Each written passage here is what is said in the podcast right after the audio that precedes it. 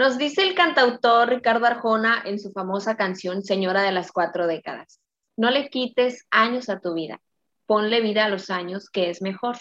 Esta frase nos hace notar que en realidad eh, la edad es solamente un número y lo realmente importante es la manera en cómo vivimos todos esos años entre compas y parceros. Este es un espacio para jóvenes donde hablaremos de esas cosas que nos pasan y creemos que nadie nos entiende. Yo soy Angie de México y yo Rocío de Colombia. Vivimos en países diferentes, pero casi a nuestros 30 pasamos por situaciones muy similares. Queremos escucharte. Atrévete a contarnos tu historia.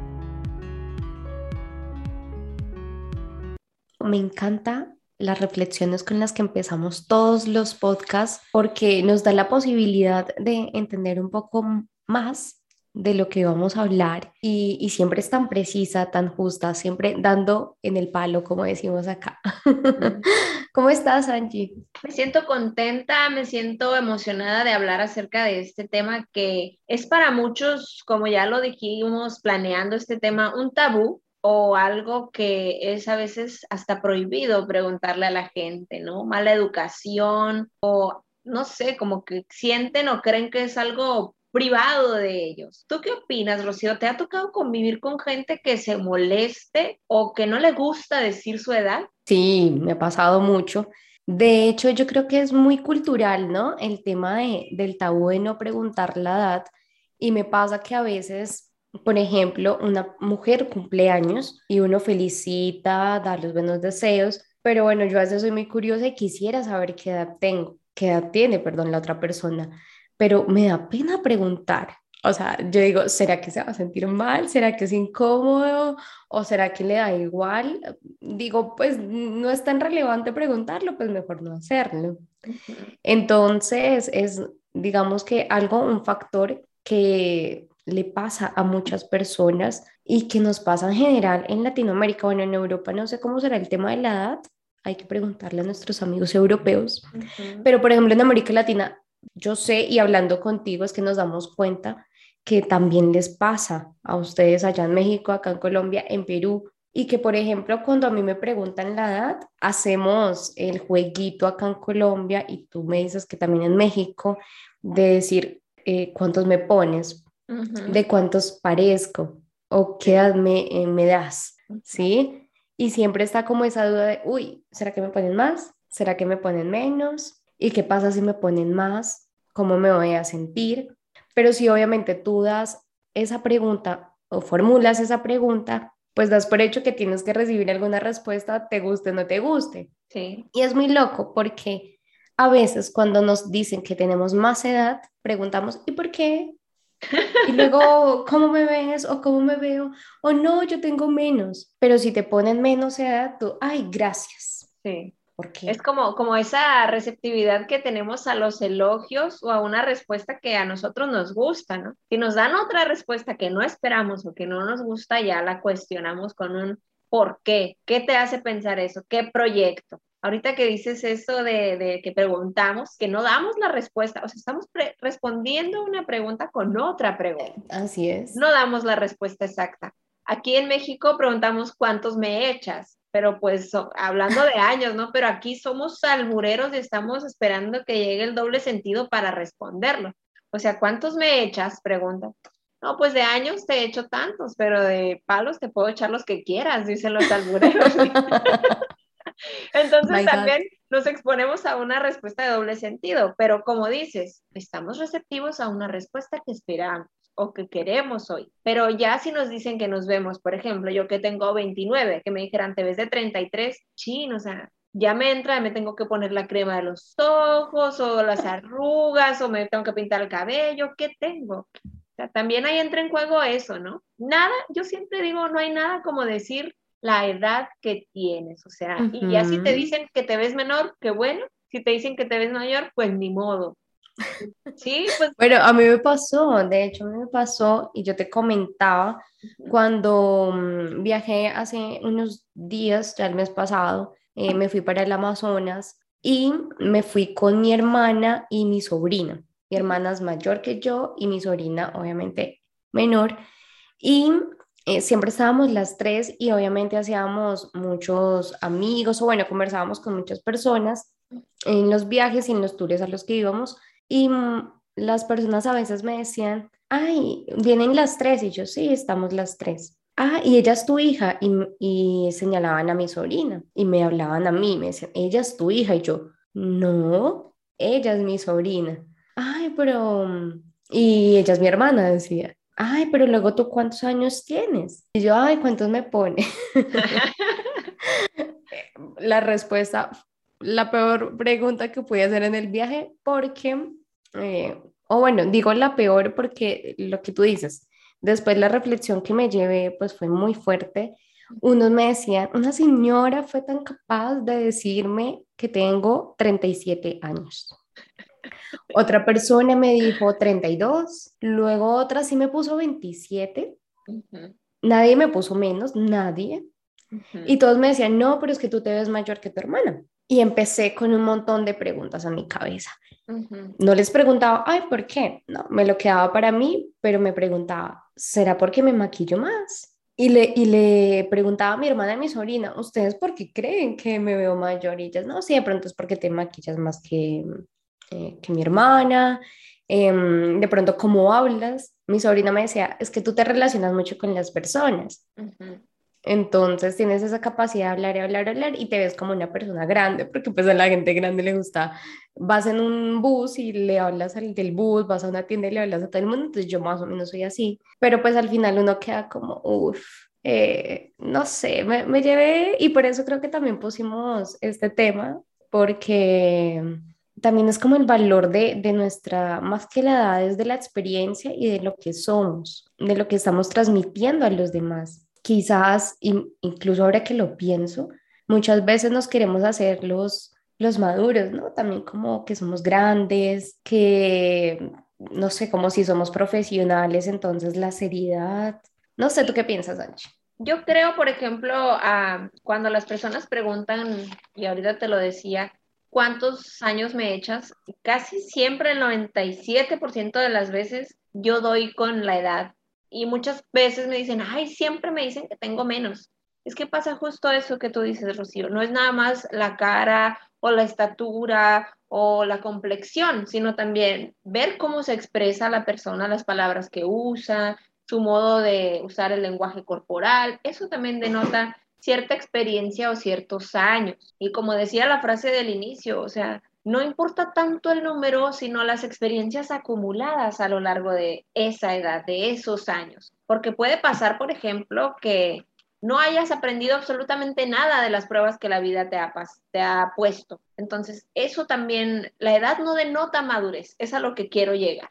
Muchas veces sí, pero muchas veces puede pasar el caso tuyo, por ejemplo, que dices, mi manera de expresar, mi manera de hablar, las palabras, la entonación, etcétera, denotan cierta madurez que a lo mejor, como te dijo tu sobrina, eso es lo que hace pensar que seas mayor que tu hermana. Desconozco cuántos años se llevan, pero sí, o sea, no es nada más la edad en sí o el número o cómo me veo de conservada, porque por, por otra parte vemos a personas que son súper grandes y que están mucho mejor conservadas que nosotros. es todo un rollo esto de la edad realmente, pero yo creo que lo importante es aprender a disfrutar de todo lo que has pasado alrededor de esos años. Sí, sin duda. Muchas cosas hemos pasado como para negarlas o para restarle importancia a todo ese camino que hemos recorrido. Sí, de hecho, en estos días pensaba, y ayer puse una historia sobre eso en mi Instagram, que pareciera muchas veces que vamos en una carrera en contrarreloj de la edad y de lo que hacemos en los años. Porque si bien en el primer episodio hablábamos de que ya a los 30 tú ya deberías haber tenido una vida como la estipula la sociedad, que es tener tu familia, tu profesión, tus hijos, eh, tu carro, bueno, como lo básico para vivir de lo que te dice la sociedad. Y si llegas a, cierta edad y no lo consigues, pues te estás estancando.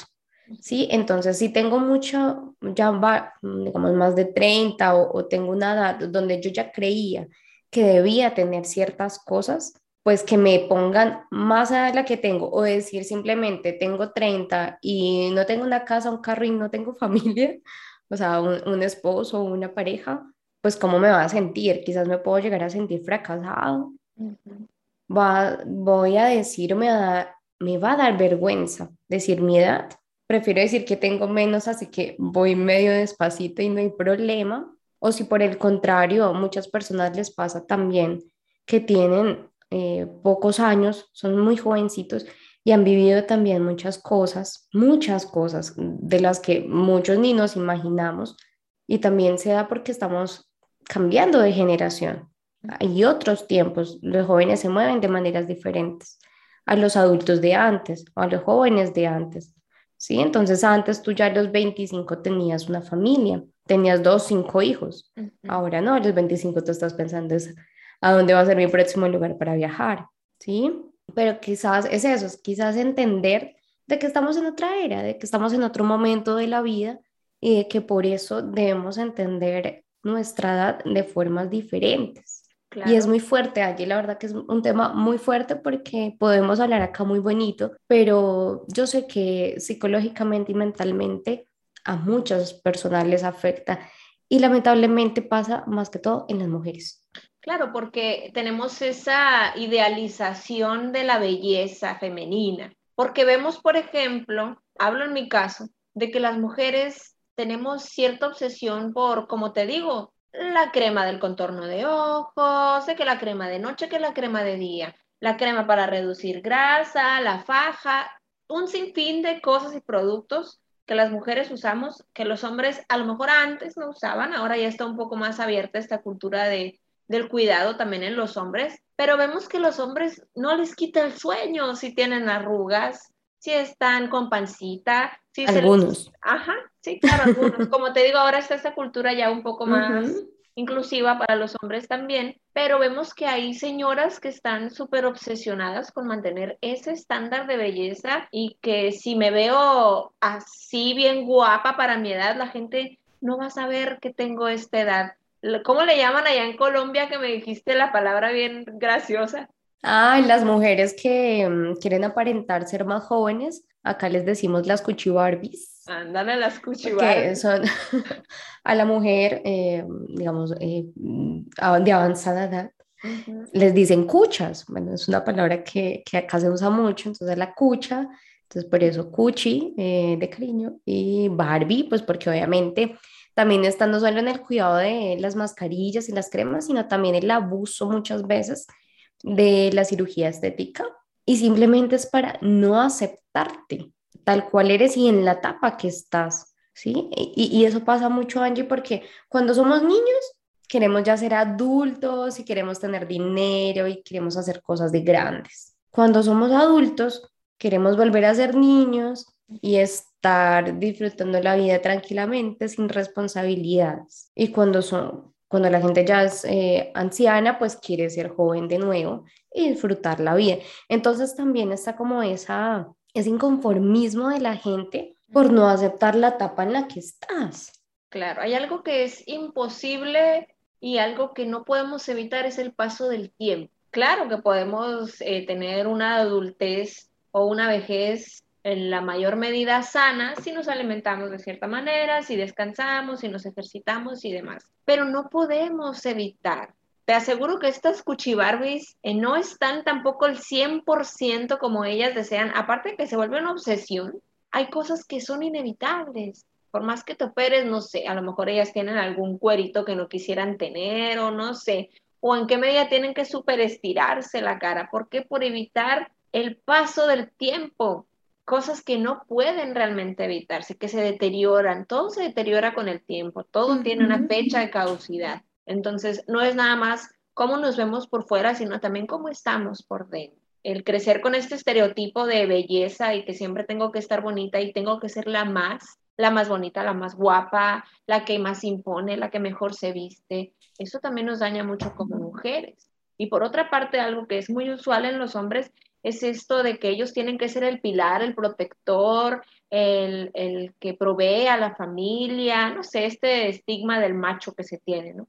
Que es donde viene lo que hablábamos ahorita del síndrome de Peter Pan, que no es un trastorno como tal, pero sí son ciertas características que presentan las personas que no están mentalmente maduras o preparadas para ser ellos quienes cuiden de alguien más, sino que reclaman esos cuidados de manera inconsciente, ¿no? Esa, esa mentalidad del eterno joven o chaborruco, como le decimos acá en México. Yo no sé a qué edad ya empezamos a ser chaborrucos, yo me considero joven, a lo mejor para algunas personas como te conté que me dijeron doña este fin de semana, una de 20. La doñita. Sí, doña Angie, una de 20 me dijo doña, yo tengo 29, pero en ninguna manera me siento doña, pues entonces, ¿en qué punto ya uno se considera chaborruco o ya formamos parte de esa población? Explícale a los colombianos que me ven qué es chaborruco. Chaborruco, pues chavo es alguien joven, alguien, pues sí, joven, ¿no? Un morro, un chavito. Y ruco es acá como, como dijiste tú, la escuchas, alguien ya grande, pues. Entonces, chaborruco vendría siendo como viejo joven, o sea, es ese, esa transición entre los dos polos, ¿no? Un chaborruco. Okay, yo no sé, como te digo, yo creo que es algo subjetivo, eh, la, la chaborruquez, en qué punto de la vida entramos a ese punto, pero yo no me considero todavía chavarruca. Y mira que lo mencionaste y es el tema de las palabras y del concepto que le ponemos a cada una y el significado.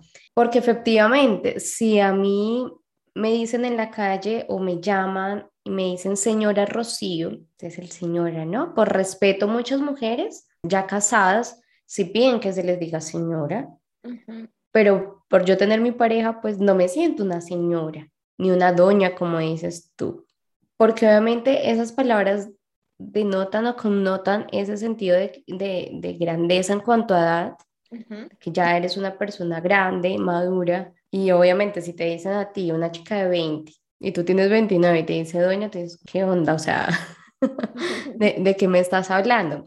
Y es muy interesante y les contamos que hicimos una encuesta por nuestro canal de Telegram, nuestro grupo. Se pueden unir, estamos como entre compas y parceros podcast y preguntábamos que en la sociedad existen muchos tabúes respecto a la, a la edad de las personas y si les ha pasado o les pasa eh, alguna situación como la siguiente. Entonces les voy a decir más o menos cómo quedaron los resultados. La primera pregunta eh, o el primer enunciado era, no me gusta decir mi edad cuando me lo preguntan. El 15% de las personas que participaron, pues opinó que no les gusta decir la edad. Me parece muy interesante, Angie, y lo retomábamos, y lo retomo ahorita, porque ¿cuál es el pedo, como dicen ustedes, con no querer decir la edad? ¿Qué crees que le pasa a una mujer o un hombre mentalmente o psicológicamente con ese miedo? Yo creo que está esta valorización de la juventud, a lo mejor no tanto de la población, sino más que nada de ellos mismos. O sea, el sentir como que la juventud tiene más valor que la vejez en el sentido de que los viejos ya están un poco rezagados de la sociedad, como que los jóvenes son la población activa totalmente en todos los sentidos. Entra también este rollo de la belleza. Es como que un rollo más de autovalía, autopercepción.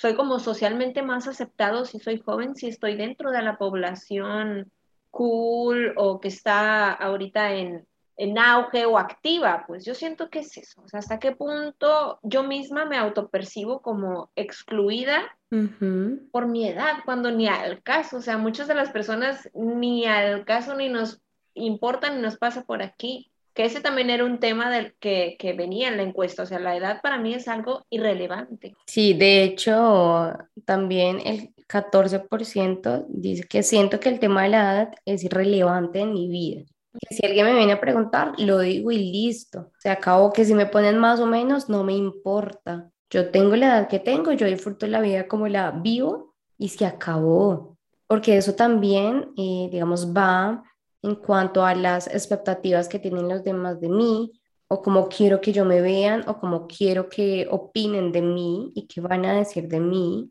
Y todo este tema de, del anterior podcast, del anterior episodio que hablábamos, de qué tanto queremos encajar en la sociedad y que, y que pasa también a muchas personas que son muy adultas y les pasa más que toda la, gente, la gente adulta que quiere estar en círculos de gente muy jovencita y que por eso hace cosas que no son de su esencia para quedar bien y para agradar. Entonces hay, hay también hay como algo importante para revisar, pero yo también, yo creo que estoy como en eso de yo voté, ahorita tú me dices cuál votaste y yo te digo cuál voté también. Hay otra que fue la ganadora, que fue el 57%, dice, la gente cree que aparento menos edad de la que tengo realmente. Y mencionábamos eso de quizás cuando te preguntan qué edad tienes, prefiero decir mucho menos de lo que tienes para no quedar mal. le estoy diciendo a la persona lo que quiere escuchar, pues. Exactamente. Sí. ¿Y qué tema? ¿Por qué? O sea... A lo mejor no siempre quiere decir que las personas que te dicen que tienes menos es porque en verdad lo piensen. Exactamente. Pero volvemos al mismo tema. ¿Qué necesidad de, o sea, si yo digo, tengo 27 y me encanta decir que tengo 27, aunque recuerdas que hace ocho días estábamos hablando del podcast, lo estábamos organizando y yo te decía, sí, a mí no me importa, yo igual tengo 28 y no sé qué, y tú... Tienes 27. y vuelvo el tema de que me pongo un año más, pero, pero bueno, eso es otro tema. Eh, después miraremos en una sesión de coaching qué me pasa. Hay que analizar la profundidad de este tema. Total.